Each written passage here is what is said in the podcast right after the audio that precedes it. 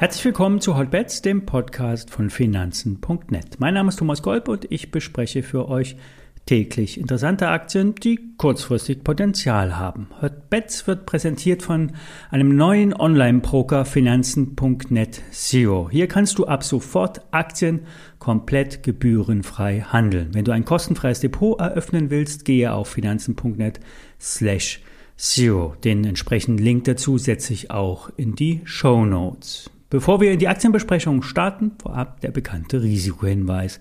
Alle nachfolgenden Informationen stellen keine Aufforderung zum Kauf oder Verkauf der betreffenden Werte dar. Bei den besprochenen Wertpapieren handelt es sich um sehr volatile Anlagemöglichkeiten mit hohem Risiko und das ist wie immer keine Anlageberatung. Ihr handelt auf eigenes Risiko. Wir hatten schon vom Goldrausch bei den App-Broker Trade Republic gesprochen. Profiteur der Entwicklung war die börsennotierte Sino AG. Aus einem einstelligen Millionenbetrag machten die Düsseldorfer eine Viertelmilliarde Euro. Wahnsinn.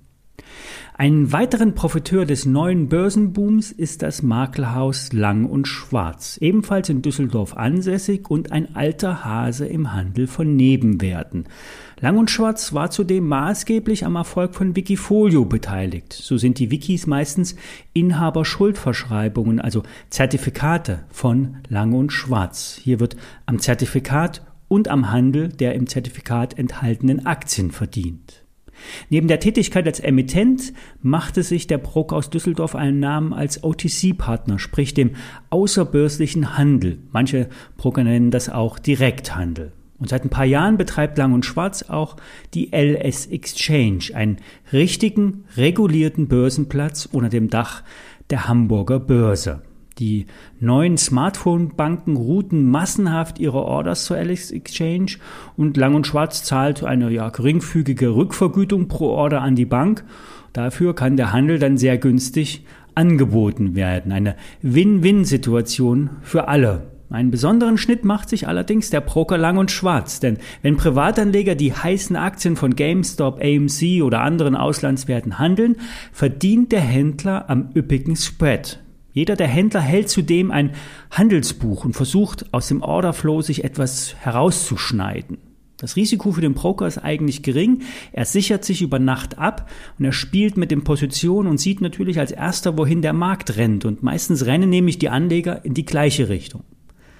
Lang und Schwarz hat mit rund 10,5 Millionen Euro den Gewinn im letzten Geschäftsjahr verzehnfacht. Der Aktienkurs ist von 40 auf 150 Euro gestiegen.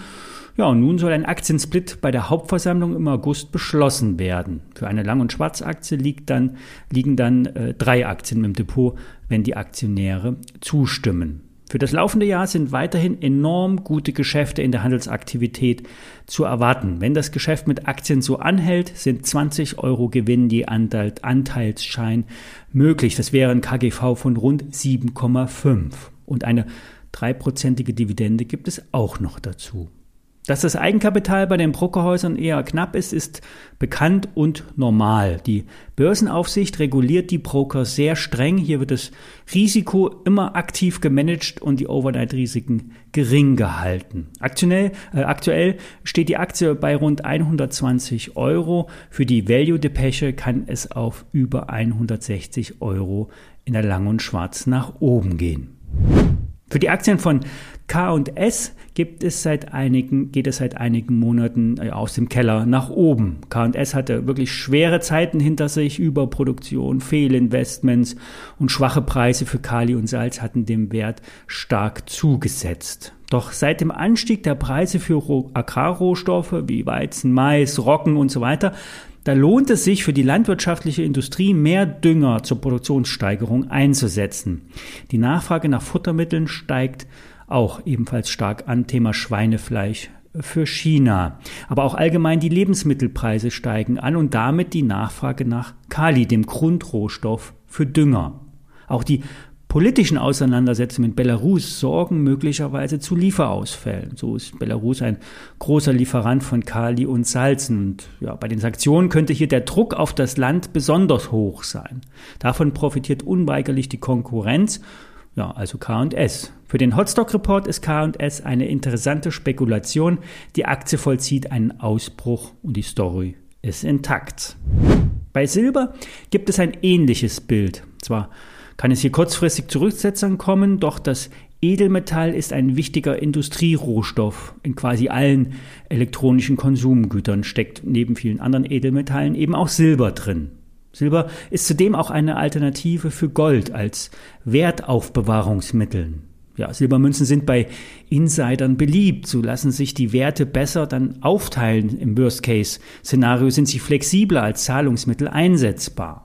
Als Zusätzlicher Aspekt für die steigenden Preise sind die in die Jahre gekommenen Produktionsstätten. So wurden in die Minen in den letzten Jahren, die wurden fast nicht oder nur sehr wenig ausgebaut. Viele Lagerstätten liegen über dem Ertragspeak. Also bevor neue Lagerstätten nun erschlossen werden, geht meistens, geht meistens viel Zeit ins Land und in dieser Zeit steigt dann auch der Silberpreis.